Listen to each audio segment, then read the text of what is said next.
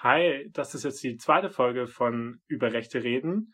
Ähm, es haben ja jetzt einige von euch schon die erste Folge gehört. Das hat uns mega gefreut. Wir haben auch echt äh, tolles Feedback bekommen.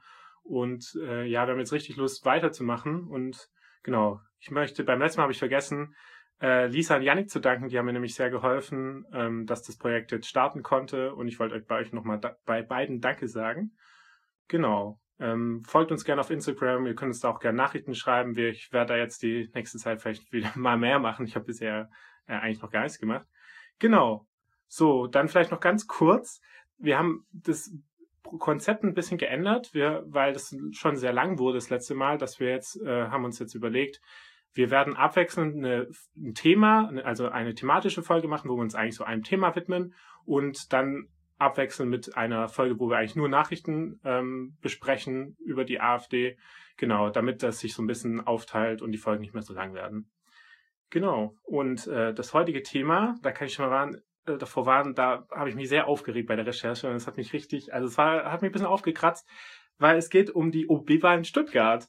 Und ähm, ja, eigentlich denkt ihr euch, ja, ist ja nicht so spannend, aber das, ich sage euch, da wird man ein bisschen verrückt bei der Recherche.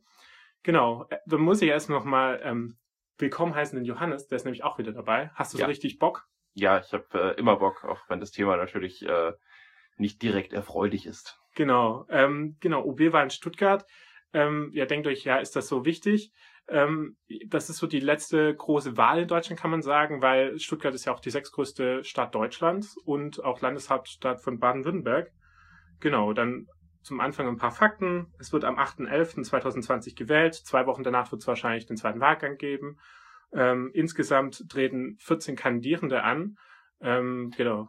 Und an der Stelle wird es dann eigentlich auch interessant und äh, auch tatsächlich relevant, weil wenn man sich jetzt eben zu Recht die Frage stellt, warum ausgerechnet die OB-Wahl in Stuttgart, dann können wir hier einsetzen. Es tritt nämlich unter diesen 14 Kandidierenden eine sehr bekannte Figur auf, nämlich äh, Michael Ballweg, der durch die Querdenkenbewegung bekannt geworden ist. Genau. Ähm, das ist halt das Spannende so zu sehen, dass zum ersten Mal jemand von Querdenken bei einer Wahl antritt und ähm, man kann so ein bisschen gespannt sein, wie erfolgreich er sein wird. Und wir möchten heute ein bisschen darüber reden, ähm, genau, wie gestaltet sein Wahlkampf, was für Themen hat er, wie tritt er auf. Genau, zu Michael Ballweg kommen wir gleich noch sage ich noch mal ein paar Fakten, genau. Ähm, das Besondere in Baden-Württemberg ist, dass äh, ein Bürgermeister acht Jahre im Amt ist. Im Gegensatz zu anderen Bundesländern ist es schon ähm, eher sechs Jahre. Das ist schon eine sehr lange Zeit. Bisher ist der Amtsinhaber Fritz Kuhn von den Grünen. Das war damals eine ziemlich große Überraschung. Er tritt aber nicht mehr an ähm, und seine Beliebtheitswerte sind auch relativ schlecht. Ähm, genau. Von mittlerweile ist es noch relativ knapp. Äh, vorne liegt Veronika Kienzle von den Grünen. Gute Aussichten haben noch Frank Nopper von der CDU, ähm, genau, Körner von der SPD, dann Marian Schreiner, Schreier, ein unabhängiger Kandidat, der aber auch bei der SPD ist, und Hans Rockenbauch für die SOS und äh, Linkspartei. Genau. Dann gehen wir doch einfach gleich weiter zu, zu Michael Ballweg. Ähm, vielleicht kannst du ihn noch mal kurz vorstellen, Johannes. Ja, also Ballweg ist ja äh, vor allem bekannt geworden jetzt wegen dieser ganzen Querdenken-Demonstrationen. Äh, die bekannteste davon war die in Berlin, über die haben wir in der letzten Folge auch schon mal kurz gesprochen da äh, wo so lustige Gestalten mit Flaggen vorm Reichstag gestanden sind und versucht haben, den zu stürmen irgendwann. Michael Ballweg ist äh, Initiator dieser Demonstrationen gewesen, hat auch noch viele andere Demonstrationen, beispielsweise in Stuttgart oder Konstanz durchgeführt, die das gleiche Thema hatten. Ja, und äh, hat sich dadurch eine gewisse Bekanntheit, zumindest nationale Bekanntheit eingebracht, würde ich mal sagen. Er ist auf jeden Fall schon der bekannteste Kandidat, der antritt. Genau, das kann man schon so sagen. Ähm, wie würdest du denn Michael Ballweg, würdest du Michael sagen, dass Michael Ballweg ein Rechter ist? Ist es Grund genug hier, dass er hier in diesem Podcast Erwähnung findet? Das ist eine wirklich spannende Frage und äh, diese Frage habe ich mir auch schon ein paar Mal gestellt. Äh, ich habe dann so ein paar Interviews mit ihm gelesen und äh, vor allem ein sehr langes Interview im ähm, Morgenmagazin war das? Nee, beim Monitor. Bei Monitor, genau. Bei Monitor, genau. Bei Monitor gesehen. Und ich kam so zu dem Schluss, es ist schwer zu sagen. Also es ist, ich, ich bin mir immer noch nicht sicher. Vielleicht äh, belehrt er mich noch irgendwann eines Besseren. Weil das Problem bei Michael Ballweg ist auf der einen Seite, er vertritt Thesen, die nicht nur rechts, sondern tatsächlich rechtsextrem sind teilweise. Er leistet Menschenvorschub, die rechtsextrem sind und ihn interessiert das alles nicht weiter. Auf der anderen Seite kommt mir Michael Ballweg in, seiner, in seinem Auftreten und in seiner Art einfach nur vor wie ein totaler Vollidiot. Ich kann das gar nicht anders sagen. Er kommt mir einfach vor wie jemand, der richtig, richtig dumm ist. Ich weiß nicht, wie würdest du das denn einschätzen? Ähm, ja, ich würde sagen, dass er sich für viel schlauer hält, als er ist, dass er denkt, er hätte sehr viel unter Kontrolle und vor allem, dass er eine, genau, er, er bezeichnet sich selbst auch als Friedensaktivist und einer, der einfach will, dass sozusagen für eine freie Welt ist, dass allen Menschen gut geht und auch ähm, alle Meinungen Meinung geäußert werden können.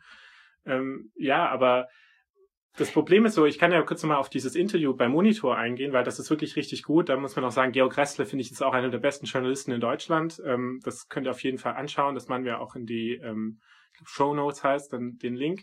Und ähm, genau, er hatte aufgrund von Querdenken hatte er, gibt er zum Beispiel sehr viele Interviews Ken Jebsen.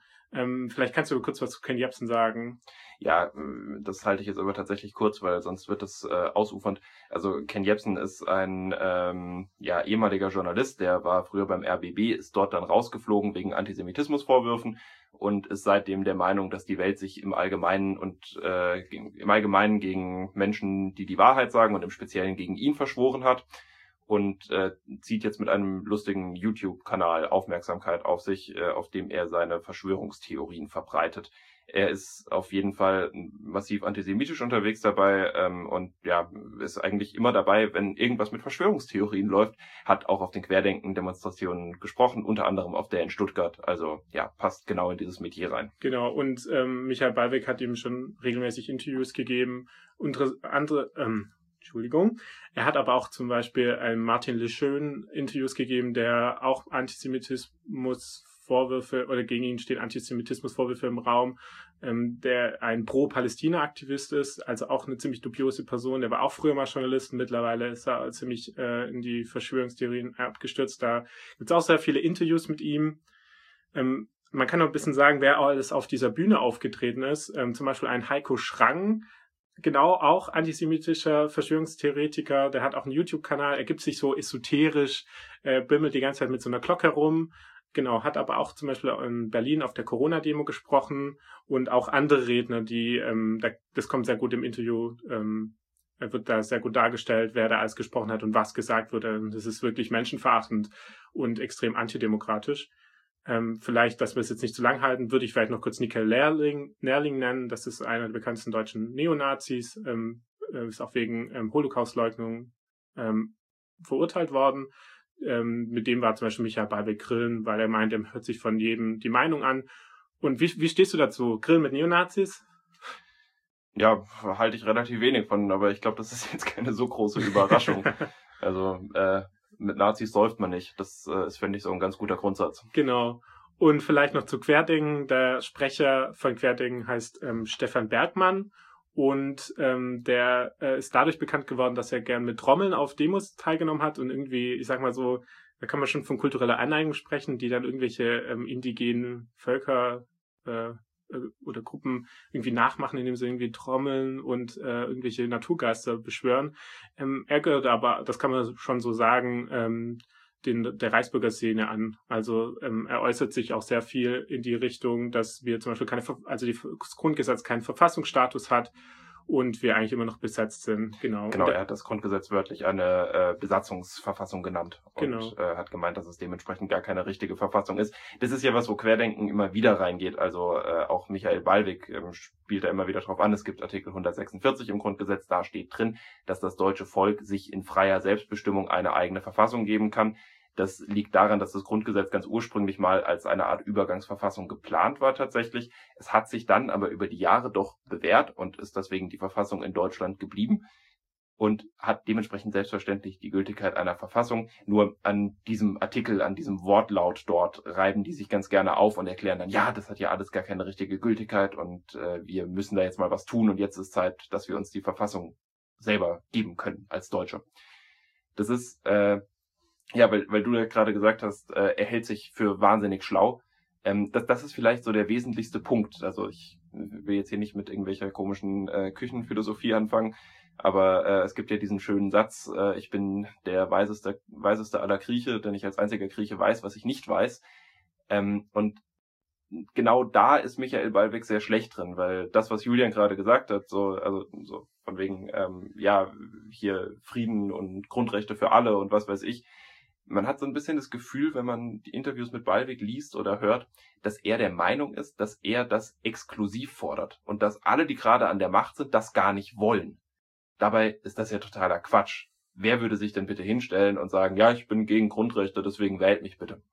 Genau, ja. Muss auch sagen, dass, ähm, vielleicht kommen wir jetzt ein bisschen zum Wahlkampf von Michael Ballweg. Ähm, er war ich weiß gar nicht, äh, ITler ist er ja eigentlich. Ähm, man hat ja so eine, eine Firma gehabt, die mittlerweile aber, glaube auch pleite ist, weil die ganzen Kooperationspartner abgesprungen sind. In Interviews sagt er auch immer, dass er vor zwei Jahren einen schweren äh, Fahrradunfall hatte, wo er beinahe ums Leben gekommen ist. Da hat er sich die Schulter gebrochen. Und ähm, er wollte eigentlich eine Weltreise machen und mittlerweile äh, gehört er schon in einer gewissen Weise in einer esoterischen Szene an. Also viel meditieren und auch alles, was er sagt, dass man genau eigentlich aus sich heraus alles erreichen kann und ähm, genau, also er ist nicht mehr dieser Geschäftsmann, der wahrscheinlich mal war und man findet auch noch Bilder von ihm, wo er da mit frisierten Haaren und fetter Uhr da sitzt, sondern jetzt ist er irgendwie der, ähm, genau, dem Spiritualität sehr wichtig ist. Ähm, genau, und jetzt mal zum Wahlkampf. Äh, ich habe gestern noch mit ein paar Leuten telefoniert, äh, die in Stuttgart arbeiten oder studieren wie sie das so ein bisschen wahrnehmen. Die haben gemeint, ähm, hängt, es hängt sehr wenig Plakate für Michael Ballweg bisher. Ähm, irgendwie ist er gar nicht so präsent, man spricht auch gar nicht so mit, äh, mit ihm und er, die, er beruht sich ja auch immer da, oder beruft sich darauf, dass er ja sozusagen die schweigende Minder äh, Mehrheit ja vertritt und irgendwie so wirklich durchkommt tut er gar nicht, genau. Ja, auch das ist natürlich wieder so ein ganz klassischer Move von äh, Rechten. Wir, wir vertreten die schweigende Mehrheit. Wir sind für all die da, die ihre Stimme nicht erheben. Nur vergessen die Rechten dabei oft, dass die Leute, die ihre Stimme nicht erheben, das meistens tun, weil sie sie gar nicht erheben wollen. Genau. Und vielleicht hast, hast du ein bisschen was so mitbekommen, was er so über seinen Wahlkampf gesagt hat? Ja. Ja, also was ich auf jeden Fall mitbekommen habe, ist, äh, dass er auch die Möglichkeiten, die er hätte, sich zu äußern, so ein bisschen verpennt. Das SWR hat eine Vorstellung mit allen Kandidierenden machen wollen. Ähm, dafür haben sie dann die Leute eingeladen und haben kurze Videos mit denen gedreht. So, da konnten die Leute dann sagen, wer sie sind und was sie möchten. Ähm, bei Michael Ballweg ist kein Video hochgeladen worden. Die Begründung steht unten drunter. Sie haben sich mit ihm getroffen, er ist auch gekommen. Dann hat er sich aber geweigert, eine Maske aufzusetzen in den SWR-Gebäuden. Und das ist verpflichtend, auch für die Studiogäste. Und ja, er hat dann irgendwie noch ein ärztliches Attest rausgeholt, mit dem er äh, belegen wollte, dass er keine Maske tragen muss. Nur gilt beim SWR halt unabhängig von Attesten eine Maskenpflicht, was auch relativ verständlich ist. Ich meine, das äh, sind relativ kurze Wege und wenn man jetzt nicht wirklich sehr krasser Asthmatiker ist, äh, dann ist das mit der Maske meistens durchaus machbar, die mal für ein paar Minuten aufzusetzen. Naja, Balbeck hat sich geweigert und dementsprechend das Interview nicht geführt und hat dementsprechend auch die Chance verpasst, sozusagen sich da auf einer relativ großen Bühne vorzustellen. Genau, und deswegen hat er auch äh, jetzt schon gesagt, dass er gegen die Wahl klagen wird äh, oder sie anzweifeln wird, bevor sie überhaupt durchgeführt wurde. Ähm, aber prinzipiell hat er sich ja selbst die Chance da genommen. Selbst der AfD-Kandidat, äh, Martin Kaufmann, da werden wir auch nachher nochmal kurz drüber sprechen, selbst er hat sozusagen sich an die Regeln gehalten, um sozusagen ähm, an diesen Interviews oder an diesem Event teilnehmen zu können, obwohl er auch gegen Masken ist. Ja, mal, mal davon abgesehen, äh, ist auch jetzt wieder so dieses Rumgelaber von wegen die Wahl angreifen. Ja, soll er sie rechtlich anfechten, aber was hat denn bitte die Nichtzulassung vom SWR mit einem Interview mit ihm damit zu tun, wie die Wahl durchgeführt wird. Das sind ja zwei völlig unabhängige Sachen, aber auch das ist wieder ganz typisch für äh, rechte Strukturen. Äh, so diese Verschmelzung von, ja, was weiß ich, öffentlichem Journalismus, äh, öffentlichem Rundfunk mit der Staat und äh, die Wahlbehörde in Stuttgart im Allgemeinen, so als ob die sich das gemeinsam ausdenken würden. Kommen wir ärgern mal den Michael Ballweg und lassen ihn kein Interview mit uns durchführen. Er denkt wahrscheinlich tatsächlich, dass das so ist aber das ist genau der Punkt. So, er, er äußert dann immer so diese Verschwörungssachen, die sehr in die rechte Ecke reingehen. Aber man hat so das Gefühl, ja, ist einfach nicht so ganz beieinander. Ja, da hast du äh, schon recht, genau. Er hat auch zum Beispiel bei einem anderen Format, das heißt Team Tomorrow, das ist von jungen Leuten in Stuttgart organisiert, ähm, finde ich eigentlich ganz gut. Die haben wirklich sehr zu verschiedenen Themen ähm, Diskussionsrunden mit den Kandidaten, Kandidierenden gemacht ähm, und dort hat er auch nicht teilgenommen, weil die auch gemeint haben, er muss halt eine Maske tragen. Und er bezieht sich äh, immer darauf, dass er einen Attest hat. Aber erstens glaube ich, also unterstelle ich mal, dass wahrscheinlich das Attest von irgendeinem Arzt ausgeschrieben ist, der die ganzen Atteste einfach äh, so ausstellt. Das gibt es ja schon häufig. Ähm, Gerade in dieser Querdenken-Bewegung werden die Leute kennen. Genau, zum Beispiel Bodo Schiffmann ist ja bekannt dafür, dass er das macht. Und ehrlich gesagt können die ja immer noch sagen, du hast trotzdem eine Maske zu tragen, auch wenn du einen Attest brauchst. Und die machen immer Weil, so. also ganz kurz dazu, das SWR hat selbstverständlich in seinen eigenen Räumen Hausrecht. Und dementsprechend können die gerade aussuchen, was dazu passieren oder nicht passieren hat. Und da kannst du so viele Atteste vorlegen, wie du möchtest. Das braucht sie nicht zu interessieren. Genau. So, machen wir mal kurz nochmal einen, einen Aufruf an alle Querdenker, mal so richtige Meinung. Wenn ihr in ein Gebäude geht, dann gilt da das Hausrecht. Und wenn die sagen, ihr habt eine Maske zu tragen, dann ist egal, welche Vorschriften gelten, ihr habt diese Maske zu tragen und oder geht halt nicht in das Gebäude rein, weil da machen jetzt viele Querdenker rum, dass, dass das gar nicht legal ist. Hausrecht ist Hausrecht. So. Das ist ein bisschen was anderes und hat meistens relativ wenig mit dem Grundgesetz zu tun und schon gar nicht mit der Menschenwürde. Genau. Anfängerfehler. An alle Querdenker da draußen, die zuhören. Gut. Wahrscheinlich Ähm, nicht so viele, Glaube ich auch nicht. wobei wäre eigentlich lustig. Eben, man muss ja den Feind kennen, vielleicht hören sie ja. Ähm, genau. Vielleicht nochmal dann zu seinem, seinem Wahlkampf. Also man kann auf, ähm, ähm, auf seine Homepage, er hat extra Michael Ballweg 2020, ähm, wo er sein Programm vorstellt. So, er hat da drei Punkte auf der Homepage. Der erste Punkt ist natürlich, die Corona-Maßnahmen äh, rückgängig zu machen, weil die ja nichts bringen. Ähm, Der, der zweite Punkt ist es, dass die Wasserversorgung oder die Infrastruktur äh, nicht privatisiert wird, was es ja auch gar nicht ist. Also die ENBW, die das ja wahrscheinlich macht in Stuttgart, ist ja ein ähm, Das ist ein Landesunternehmen, soweit ich weiß. genau. Also das ist schon mal eine Forderung, die irgendwie nicht so viel Sinn macht. Und der dritte Punkt ist, dass Also er, er, will, er, will, er will die Infrastruktur zurückkaufen. Genau. Da. Also ich weiß nicht ganz genau, wie er sich das vorstellt, ob er da eine eigene Gesellschaft für Stuttgart gründen will, die das kaufen soll oder was genau der Plan ist. Genau, aber auf dem Punkt, wo das auf seiner Homepage steht, ist auch ein Video dabei, warum der Euro sterben muss. Vielleicht hat es ja auch damit was zu tun. Das ist alles ein bisschen absurd. Egal. Der dritte Punkt ist, dass er kritische Fragen stellen will. Der dritte und letzte Punkt kann man sogar sagen. Ja. Er hat nochmal irgendwie so zehn Punkte, wo aber auch nichts dran steht. Ähm, was er aber auf jeden Fall, was ihm sehr wichtig ist, dass er, ähm, das hat er gesagt, weil er jetzt viel Erfahrung gemacht hat, dass die Presse schlecht über ihn berichtet, ähm, dass er kritische Fragen über Stuttgart 21 stellen möchte, ob, weil er da sich nicht sicher ist, ob da so neutral berichtet wurde. Und da muss ich echt sagen, Herr Ballweg, Sie leben jetzt, weiß nicht wie lange in Stuttgart, Sie sind, glaube ich, 46 Jahre alt. Also, dass sie nicht mitbekommen hat, dass bei Stuttgart 21 so ein paar Sachen scheiße gelaufen sind, das äh, finde ich schon beachtlich. Und da wurde auch sehr viel drüber berichtet. Ähm, ich ich, ich habe gestern mit einem Kumpel telefoniert und der ist dann richtig sauer geworden, weil er auch gesagt hat, der, dass die Leute immer so tun, so Leute wie Ballweg, dass Sachen nicht berichtet werden. Und das ist einfach falsch. Die öffentlich-rechtlichen und die meisten großen Zeitungen berichten über solche Sachen. Man muss sie halt einfach lesen. Und Stuttgart 21 als wahrscheinlich teuerstes Loch in Deutschland kommt ja auch regelmäßig vor. Genau, so, da wird regelmäßig ge- berichtet und vielleicht muss man halt auch mal andere Sendungen angucken, als außer Rosamunde Pilcher im ZDF, dass man sowas mitbekommt. Aber da sind wir wieder an dem Punkt, den ich vorhin, äh, was ich vorhin schon gemeint habe. So, man sollte sich manchmal mehr an die eigene Nase packen und die Fehler nicht immer bei anderen suchen und vor allem mal dann auch in Betracht ziehen, dass man vielleicht manche Sachen einfach nicht mitbekommen hat, sich dann ganz ruhig informieren und dann erst den Mund aufreißen und lospöbeln. Aber das scheint bei Leuten wie Ballweg eher schwierig zu sein. Genau, man kann vielleicht noch abschließend zu Ballweg sagen, dass er ein ähm, ja, sehr interessantes Verhältnis zu JournalistInnen hat. Es gibt bei der Süddeutschen Zeitung ein Porträt über ihn und ähm, genau, er redet nur mit Medien eigentlich, die ihm wohlgesonnen sind, also diese Ken Jebsen äh, oder Ken FM und äh, Heiko Schrank TV, die eigentlich ja komplett seine Meinung vertreten und die anderen müssen eigentlich erst ein ähm, äh, ein Zettel unterschreiben, dass sie neutral darüber berichten, was ja ziemlicher Quatsch ist. Also ähm, Ja, Genau. neutrale Berichterstattung ist halt äh, nicht das, was der, über den berichtet wird, sich dabei vorstellt, sondern neutrale Berichterstattung ist meistens das, was die Person, die sich berichtet, vorstellt.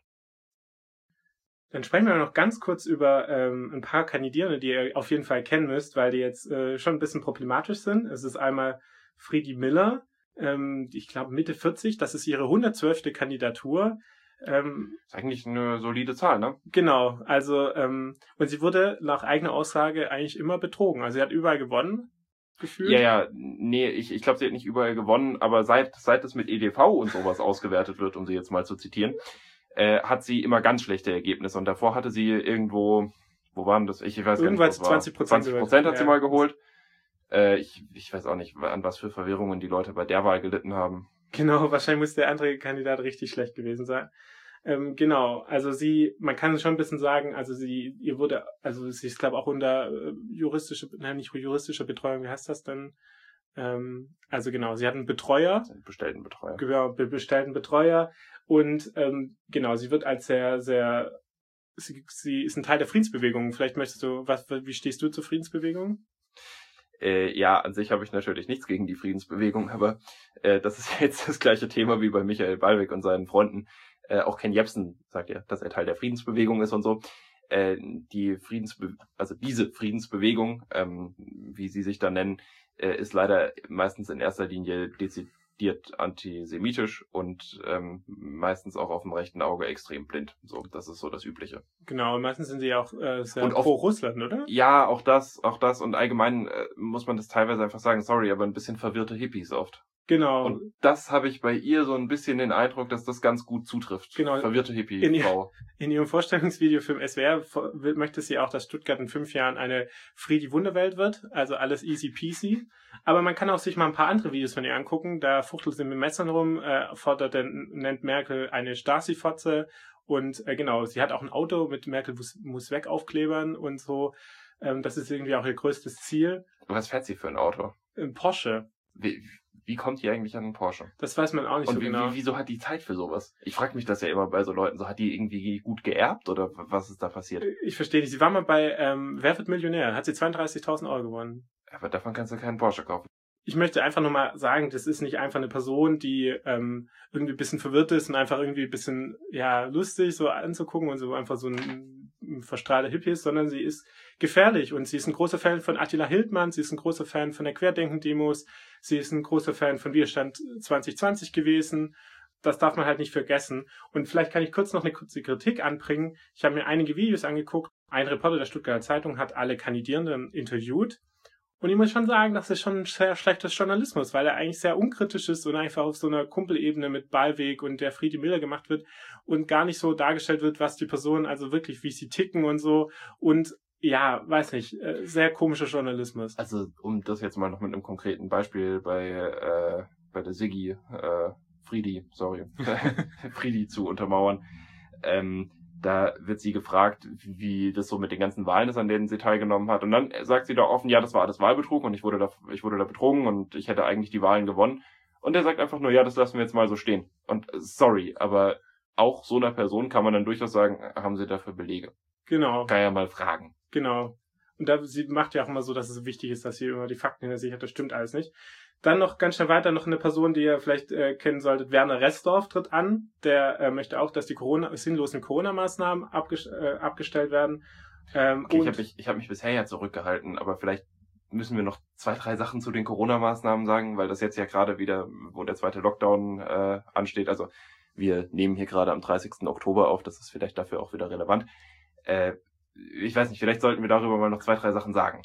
gerne. Weil ich bin unfassbar genervt davon, was wir hier momentan wieder für eine allgemeine, äh, ich weiß nicht, Berichterstattung, Meinung und ich weiß nicht, was zu diesen Maßnahmen haben. Weil ja, man kann sich sicherlich drüber unterhalten, ob genau die getroffenen Maßnahmen sinnvoll sind oder nicht. Aber die Diskussion darum, ob man überhaupt Maßnahmen ergreifen muss, die gerade aufkommt, also, sorry, aber ich krieg's kotzen. Ich verstehe nicht, was daran so schwierig zu verstehen ist, letzten Endes. Wir sind momentan auf einem guten Weg, äh, auf 20, 25, 30.000 Neuinfektionen pro Tag zu kommen. Die Patienten in Intensivbetten haben sich in den letzten zehn Tagen eher verdreifacht als verdoppelt. Wir stehen inzwischen wieder bei 1500. Der Höhepunkt waren mal zweieinhalbtausend, ein bisschen mehr als zweieinhalbtausend. Das heißt, wir kommen bald dort wieder hin. Die Infektions, das Infektionsgeschehen ist dramatischer als im März. Wir brauchen jetzt Maßnahmen. Es muss etwas passieren, dass das Ganze wieder runtergeht. Sonst haben wir in kürzester Zeit überfüllte Intensivstationen. Und ja, es sind noch viele Betten frei. Aber die Pflegeverbände und die Ärzteverbände, die stellen sich nicht aus Spaß hin und sagen, dass sie irgendwann in ihre personellen Grenzen kommen. Das ist kein Scherz. Wir brauchen Maßnahmen. Und ich muss ehrlich sagen, jetzt gerade natürlich jetzt, so, das kommt noch so ein bisschen aus dem Sommer, wo Leute sich gegen äh, Corona-Maßnahmen gewendet haben, die faktisch so gut wie gar nicht mehr in Kraft waren. Jetzt kommen wieder Corona-Maßnahmen, die ganz erheblichen Einfluss auf unser Leben haben. Und ja, das tut weh. Das tut auch mir weh. Aber wir brauchen was. Wie gesagt, man kann gerne drüber diskutieren. muss es so viel Eingriff in die Freizeit sein und sollte man nicht noch mehr Fokus auf sowas wie Homeoffice und solche Sachen äh, legen? Das, das ist alles in Ordnung. Das, sind, das ist legitime Kritik und das muss sein. Aber generell sich hinzustellen und zu sagen, wir brauchen gar keine Maßnahmen, wir müssen das einfach weiterlaufen lassen, da verstehe ich nicht, ob die Leute in den letzten Monaten einfach nichts dazugelernt haben. Das ist mir wirklich ein Rätsel. Und so, zumindest nach meinem Empfinden, sind das inzwischen sehr viel mehr Leute als noch vor ein paar Monaten. Du hast vollkommen recht. Es hat sich so ein bisschen gedreht, gedreht, gedreht seit, seit März, das eigentlich so bis, ja, schon äh, der die Akzeptanz ist geringer geworden genau. und ich verstehe es nicht. Und, und vor allem auch diese Akzeptanz gerade auch von so Querdenken, die ja per se einfach dagegen sind. Ne? Also sie sind ja. einfach per se gegen diese Maßnahmen, weil sie dann wahrscheinlich eher libertär sind als liberal, als sozusagen es darf einfach, der Staat darf einfach keine Regeln machen. Werner Restorff, der fordert das und äh, gleichzeitig gibt er an, dass er Berater von Bolsonaro ist. Das muss man vielleicht noch wissen. Genau. Bolsonaro. Also, genau, von Bolsonaro. Äh, und er möchte, dass, ähm, ein, dass in Stuttgart ein neuer Tempel gebaut wird und dass Deutschland braucht eine neue Währung. Das fordert er. Ein und Tempel für was? ich war, für, für eine neue Währung hat er irgendwie gemeint. okay. Aber ein Währungstempel. Ich hab, ja, okay, genau. Und, und der letzte Person, die wir noch nennen müssen, ist Dirk Wolfgang Jordan. Der tritt für den ersten Wahlgang nicht an, sondern nur für den zweiten Wahlgang, weil er genau sich schon betrogen fühlt. Also ist auch einer, der einfach äh, sagt, dass er betrogen wird. Schaut euch dem seine Homepage an, das ist auch absolut gaga. Es ist einfach gaga. Wie alles gerade, also ich muss echt sagen, ich bin ja auch Schwabe und ich bin nicht so weit weg von Stuttgart aufgewachsen, aber alles, das ist, ich würde sagen, Stuttgart. Also das ist einfach grausam dort. Gut, der Ehrlichkeit halber und äh, obwohl ich äh, Partner bin zur Verteidigung der Schwaben sei noch angebracht, dass die Kandidierenden, von denen wir jetzt reden, äh, insgesamt, ich weiß nicht, mit dem AfDler vielleicht fünf Prozent der Stimmen ausmachen, wenn überhaupt. Genau. Aber immerhin. Immerhin. Also schlimm genug. Und da es sehr wichtig ist, dass man in zweiten Kategorien, äh, in zweiten Kategorien, in zweiten Podcast-Folge seinen Kategorien treu bleibt, der AfD der Woche ist Dr. Malte Kaufmann. Das ist der AfD-Kandidat in Stuttgart. Und ich werde es relativ schnell halten. Ähm, er kommt gar nicht aus Stuttgart, er kommt aus Mannheim und ist äh, AfD-Fraktionsvorsitzender des Regionalparlaments Rhein-Neckar. Das ist mir auch sehr wichtig, dass er dieses Amt innehat. Regionalparlamente sind auch nicht wirklich äh, interessant. Also es ist schon wichtig, weil es teilweise viele Menschen drin wohnen, aber Warum eigentlich äh, aus Mannheim? Gibt es in Stuttgart keine AfDler? Da wollte niemand antreten. Die haben ihn irgendwie gefragt. Genau. Also er ist 44 Jahre alt, er hat äh, vier Kinder, er war von, glaube 2000 bis 2016 CDU-Mitglied, ist dann aber ausgetreten wegen dem Atomausstieg, Energiewende, Massenmigration und der Euro-Rettung und die AfD hat gesagt, sie haben das Grundsatzprogramm, das die CDU früher hatte und es hat ihn so begeistert. Aber er ist dann relativ früh schon ausgetreten, ne? Er ist dann schon früh ausgetreten, genau, 2016. Wobei das die Migration, also das, äh, ich glaube 2015 war ja ähm, sozusagen, wo die hohen ähm, Migrationszahlen ja, der, der waren. Höhepunkt. Genau. Ähm, aber ja, ähm, er ist Immobilienwirt und hat auch einen Doktortitel, den hat er in äh, Bukarest gemacht. Und ähm, er ist auch im Verein konservative Kommunalpolitiker. Was denkst du, was, äh, wer ist da so Mitglied? Ui, das klingt ganz schön gruselig, aber ich weiß es nicht. Genau, das ist Verein konservative Kommunalpolitiker, ist ein AfD-Verein. Das soll ah, man vielleicht wissen. Okay. Genau, da sind nur AfDler drin. Ähm, und was vielleicht noch wichtig ist, über Dr. Malte Kaufmann zu wissen, ist, dass er mal Lehrer war und äh, in Heidelberg an einer freien christlichen Schule, also die freie christliche Schule Heidelberg. Ähm, das ist eine staatlich anerkannte Privatschule, also da kann man zu, seine Kinder auf die Schule schicken. Da hat er wahrscheinlich auch seine eigenen hingeschickt. Ähm, das ist aber eine fundamentalistische, also die haben eine sehr, also ein, eine sehr fundamentalistische Bibelauslegung. Sie zweifeln zum Beispiel an der Evolutionstheorie. Ähm, sozusagen in der Bibel steht das Echte und die sagen auch, dass man es beweisen kann. Und ähm, genau, die sind sehr, sehr christlich, evangelikal. Ähm, also das ist nicht mehr ganz, also das ist auch nicht mehr mit dem, mit Im dem. Prinzip eine Form von religiösem Extremismus. Das kann man so sagen. Also vielleicht nicht Extremismus, sondern Fundamentalismus. Also Extremismus geht ja noch mit ja, Gewalt einher.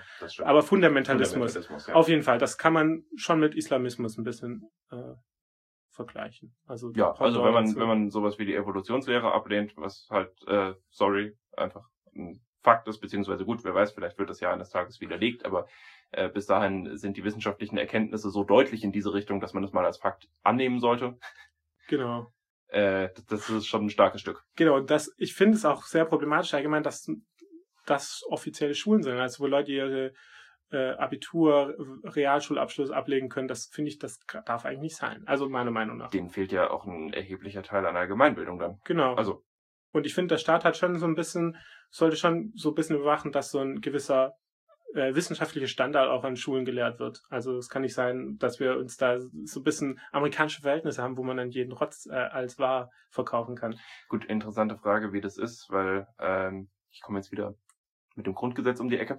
Äh, das äh, Schulwesen steht ja unter staatlicher Aufsicht und äh, in dem entsprechenden Artikel im Grundgesetz steht eben auch drin, dass Privatschulen möglich sein müssen, dass die aber zu einem gewissen Teil äh, mit ihrem Lehrplan an den äh, staatlichen Schulen orientiert sein müssen, damit man eben eine Vergleichbarkeit hat. Das scheint dann aber äh, ja mehr auf formale Kriterien als auf den Inhalt abzuzielen. Wahrscheinlich. Beziehungsweise gut, vielleicht ist es auch nicht im Einzelfall super gut überwacht, wer weiß schon nicht, weiß das ist. Beziehungsweise wahrscheinlich haben die Leute auch einfach eine starke Lobby und äh, bekommen dann deswegen ihre Zulassung, ihre Privatschule weiter betreiben zu dürfen. Also will ich jetzt mal davon ausgehen. Das läuft dann wahrscheinlich alles unter Weltanschauungsfreiheit, weil letzten Endes darf man halt glauben, dass äh, die Evolution, dass es die nicht gibt. Das ist zwar dämlich, aber verboten ist es nicht. Und ja, dann wird man das wohl auch Kindern beibringen dürfen. Kann man sich drüber streiten, wie sinnvoll man das findet, aber ja. Genau. Ja, aber vielleicht Dr. Malte Kaufmann, dass man das vielleicht noch sagen kann, ähm, dass in der AfD wird ja immer oft darüber gesprochen, dass es so diese zwei Flügel gibt, so die Faschisten um Höcke und dann die um Meuthen, diese Wirtschaftslibertären, kann man sie fast nennen, Neoliberalen, die eigentlich den Staat wirklich auf ein Minimum, Minimum reduzieren wollen, keine Steuern und genau. Und es wird aber oft unterschätzt, ähm, dass es eigentlich drei Gruppen sind, nämlich die christlich-fundamentalisten. Die werden ver vergessen oft in dieser ähm, Berichterstattung. Und da gehört diesen, dieser Dr. Malte Kaufmann an. Ähm, und die wichtigste Person davon ist äh, Beatrix von Storch. Die ist sozusagen diese, dieser Kopf der äh, christlich-fundamentalisten. Was, was aber auch tatsächlich interessant ist, weil die AfD sich ja durchaus auch als großer Religionskritiker äh, aufspielt immer wieder. Und zwar nicht nur bezogen auf den Islam. Ich meine, da machen sie es sehr offensichtlich und der Islam ist ja grundsätzlich böse laut äh, der AfD und so weiter und so fort. Die Leier kennen wir. Aber sie stellen sich ja auch gerne hin und kritisieren grundsätzlich auch das Christentum. So vor allem in Ostdeutschland habe ich das Gefühl, dass da die Landesverbände auch noch stärker dabei sind als in Westdeutschland, was sicherlich auch damit zu tun hat, dass die Verwurzelung der Kirche in Ostdeutschland viel geringer als in Westdeutschland ist. Trotzdem ist es ganz spannend, weil das ja eigentlich ein sehr offener und offensichtlicher Widerspruch ist, der da besteht. Ja, ich meine, die AfD ist äh, allgemein inhaltlich oft ein großer Widerspruch. Das ist völlig richtig, aber äh, es ist Punkt ja auch. immer mal wieder schön, ähm, das aufzeigen zu können. auf jeden Fall. Genau, wir werden auf jeden Fall mal eine Folge zu Christen in der AfD machen, weil das ein sehr spannendes Thema ist. Ähm, genau, also vielleicht zu seinem Wahlkampf, der ist auch nicht wirklich präsent. Die haben auch relativ spät angefangen, Plakate zu machen und wie gute AfDler hängen sind natürlich die Plakate oben an die Lampe, damit sie niemand die Antifa Damit nicht niemand kaputt macht. Genau, ja, genau. Ähm, vielleicht inhaltlich, äh, ja, er ist auch ein sehr, also er sagt, er ist gegen, ähm, ähm, gegen Verstaatlichung, er ist also, alles muss privat bleiben. Ähm, und vor allem, was so sein Hauptaugenmerk auf im Wahlkampf ist, eigentlich, dass Stuttgart ist eine Autostadt, muss eine Autostadt bleiben und bitte darf man überall im Auto rumfahren. Das ist einem sehr, ist im Malte Kaufmann sehr wichtig. Also die Würde des Autos ist unantastbar. Genau. So könnte man das vielleicht zusammenfassen. Und vielleicht abschließend noch zu ihm zu sagen, und da kann ich, ähm, ähm, muss ich meine Kritik von vorher ein bisschen revidieren. Da hat er nämlich nachgefragt, der Mann von der Stuttgarter Zeitung, ähm, zum Thema Höcke. Und für ihn ist Höcke kein Rechtsradikaler, sondern einfach nur ein, ein, äh, ein Nationalpat äh, irgendwie ein Patriot. Genau, Okay. genau. Oder Nationalromantiker, hat er so gesagt. Aha. Genau. Und ähm, ist eigentlich lustig, Wie weil genau differenziert man das dann voneinander? ich weiß nicht, ich glaube, es ist eine Gauland-Aussage, dass man das, äh, dass das so ist. Ähm, ich finde es ein bisschen lustig, weil laut ihm gibt es gar keine Rechtsradikalen in der AfD, ähm, aber selbst Meuthen hat doch welche erkannt. Also Kalbes hat er doch auch als rechtsradikal bezeichnet. Äh, hat er? Also, weiß ich nicht. Ich habe, also sie haben sich ja darauf auf den Verfassungsschutzbericht teilweise auch berufen. Ah, ja, okay, gut. Also, und da genau, steht das also natürlich deutlich drin. Aber ja, auch da, na, äh, wenn selbst der Verfassungsschutz, ähm, den man jetzt ja durchaus in dem ein oder anderen Verfahren in den letzten Jahren nachgesagt hat, auf dem rechten Auge nicht ganz so gut zu sehen wie auf dem linken, äh, Teile der Partei als rechtsextrem bezeichnet, sich dann hinzustellen und sagen, nee, nee, nee, nee, da, da, ist kein Problem. Ist schon, ja, muss man beide Augen zumachen und äh, loslaufen, wenn man sich, wenn man so durch die Welt gehen will. Dann m, schauen wir uns jetzt noch den Kandidat Omaten an. Also das ist ja immer relativ spannend. Ähm, das gibt es jetzt auch für die OB-Wahl in Stuttgart. Ihr kennt ja wahrscheinlich den Wahlomaten. Ähm, genau. Das äh, schaut euch gern selber an. Wir verlinken es auch nochmal auf Spotify. Und äh, genau, wir werden jetzt ein paar Aussagen durchgehen, vor allem von, von Michael Ballweg, weil er sich ja beschwert hat, dass er so wenig Präsenz hat im Wahlkampf und seine Themen nicht durchkommen. Ähm, dann gucken wir mal, was er denn so schreibt. Der Ehrlichkeit halber müssen wir dazu sagen, das ist jetzt in erster Linie lustig aus unserer Sicht. Genau, das ist der lustige Part des Podcasts. Also, äh, Herr Ballweg wurde zum Beispiel gefragt und auch die anderen Kandidierenden, die Stadt soll bis 2035 klimaneutral werden. Was meinen Sie dazu? Und die üblichen Antworten, also äh, der Herr Kaufmann von der AfD äh, bezeichnet dann klimaneutral als einen unscharfen Begriff, der ideologisch missbraucht wird und so weiter und so fort. Das kennen wir. Michael Ballweg dagegen sagt, O-Ton. Also so wie es hingeschrieben wird, lese ich es jetzt vor. Durch Corona ist der CO2-Ausstoß bereits vermindert. Mehr Natur im Stadtgebiet. Und diese Art und Weise der Antworten zieht sich komplett durch bei Michael Ballweg. Es ist irgendwie schon fast, schon fast lustig, das, äh, das sich anzugucken, weil man hat das Gefühl, er hatte nicht mal genug Zeit, um diese Fragen richtig zu Genau. beantworten. Ich, ich weiß, ich weiß gar nicht, was da los ist. Also hier, nächste Frage. Die Anzahl der Parkplätze in der Innenstadt soll verringert werden. Ballweg sagt, Belebung der Innenstadt. Zwei Stunden kostenlos. das ist nicht mal ein Satz. Das ist auch ein Satz, der gar keinen Sinn macht. Das ist so ein bisschen dadaistisch, ehrlich gesagt, was er da gemacht hat. Ähm, genau, zum Thema Konzerthaus, ob Stuttgart ein Konzerthaus braucht, da hat er geschrieben. Kulturelles Programm ist wegen Corona eingeschränkt. Das bedeutet ein erhöhtes Kostenrisiko. Deswegen will er kein neues Konzerthaus. Also auch da, klar, sofort wieder der Corona-Verweis. Ist Halt ein bisschen amüsant, aber ja, auch hier wieder, was, was, was genau meint er eigentlich? Ich meine, wenn so ein Konzerthaus geplant wird, ist es zwischen noch nicht in zehn Wochen fertig, ne? Äh, ja, richtig. Und äh, so ein Kostenrisiko schwingt da immer mit. Äh, bis dahin wahrscheinlich dann ohne Corona, wenn das in 10, 15 Jahren durch ist. Also Auf jeden es Fall. ist, es ist ganz komisch. So, dann hatte hier ähm, zum Thema Amtsverständnis, also die Frage ist, äh, die, ähm, die Bürgermeisterin sollte das Amt vor allem als Verwaltungsamt und nicht als politisches Amt ansehen. Da, also, Michael Ballweg sagt dazu, gestalten statt verwalten. Wir lassen das einfach kurz wirken und machen dann die nächste Frage. da geht's dann um Aufnahme von Geflüchteten, ob Stuttgart sozusagen mehr aufnehmen soll als, ähm, ich glaube, nach EU-Schlüssel oder so. Und Ballbeck sagt dazu, Fluchtursachen lösen. genau, er ist dagegen, er ist gegen die, Gegen die Aufnahme, weil man muss ja die Fluchtursachen lösen. Und ich meine, ich glaube, wir stimmen ja alle damit überein, dass es sinnvoll ist, wenn man Fluchtursachen bekämpft. Aber erstens ist es jetzt nicht ganz die Sache vom Stuttgarter, Stuttgarter Oberbürgermeister, die äh, Fluchtursachen in wo auch immer auf der Welt zu bekämpfen. Und zweitens, ja, eben auch wieder sehr verkürzt und äh, so die übliche Ausrede für, ich nehme keine Flüchtlinge auf, weil ich möchte ja äh, Fluchtursachen bekämpfen. Ähm, das ist im Prinzip nur sehr billig. Äh, ich lasse die Leute halt lieber im Mittelmeer ersaufen und in irgendwelchen Lagern verrotten.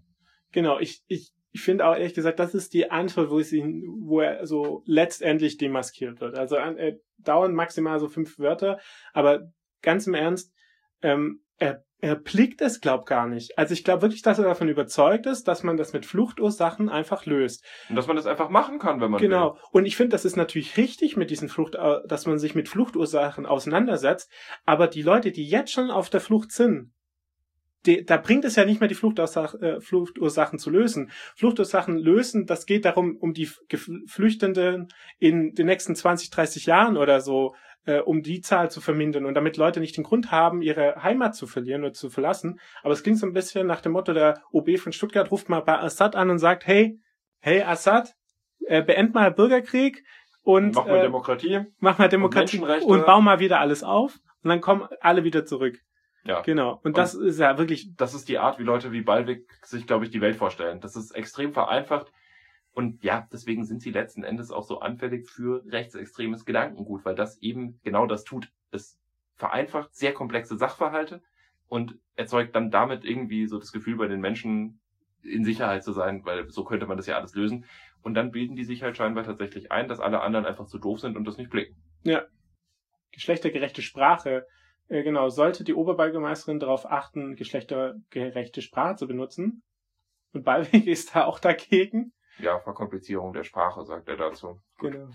Ich weiß nicht, dass, er, dass, dass ihm das zu kompliziert wird, dann so ein bisschen zu channeln, das wundert mich nicht direkt, aber gut. aber glaubst du, die haben ihm eigentlich gesagt, dass er maximal drei Wörter pro Antwort benutzen darf? Ich weiß es nicht, vielleicht, das würde auch erklären, warum er behauptet, dass er keinen Raum bekommt äh, in dem ganzen Wahlkampf. Ja. Ja, wie auch immer. Äh, wir verzichten jetzt mal darauf, alles andere vorzulesen. Eine, eine, Frage eine. machen wir noch. Nee, äh, die nicht. Nachverdichtung ist auch sehr lustig. Die Antwort macht einfach gar keinen Sinn. Ich hätte gern noch hier, ähm, nee, Autofrau Innenstadt, da will er ja auch die beleben. Ich hätte gern die Frage äh, noch weiter äh, in äh, über über Straßenumbenennungen. Ich glaube, es war so eine Ja, Frage ganz 20. Äh, genau, da ging es, ich kann es auch kurz ab, äh, äh, die Frage, es ging halt darum, in Stuttgart Straßenplätze und Hallen ähm, ähm, sozusagen zu auf äh, historische Belastbarkeit, äh, sehr verkomplizierter Satz, ähm, zu kontrollieren und gegebenenfalls umzunennen, genau zum Thema Erinnerungskultur. Gutes Beispiel Stuttgart ist ja die Hans-Martin-Schleyer-Halle. Die haben ja einfach einem Nazi eine Halle gewidmet. Genau. Ja, wahrscheinlich, weil er von der RAF erschossen wurde in Genau. erster Linie. Aber nur um sich das nochmal auf der Zunge zergehen zu lassen, also das, was die RAF damals gemacht hat, war nicht in Ordnung. Darüber braucht man auch gar nicht diskutieren. Aber ich finde, das ist noch nicht Grund genug, einem ehemaligen SS-Sturmtruppenführer eine Halle zu widmen. Und die Halle heißt bis heute so. Das ist blanker Hohn den Opfern des Nationalsozialismus gegenüber. Es ist, ich finde es widerwärtig. Ich auch. Michael Ballweg sagt, man soll die Vergangenheit ruhen lassen. Genau. Und da, äh, das, diese Antwort ist einfach, äh, ja, da fasst man sich einfach ins Hirn. Genau. Das war's mit Valomat. Macht, macht ihn gern, ist äh, sehr unterhaltsam. Dann kriegt ihr auch raus, wen ihr, äh, wenn ihr aus Stuttgart kommt, am besten wählen könnt. So, ähm, wir kommen jetzt zum Ende und ähm, wir haben das letzte Mal angeteasert, dass wir jetzt noch über die Wienwahl sprechen bei der nächsten Folge. Waren wir, haben wir offensichtlich nicht gemacht.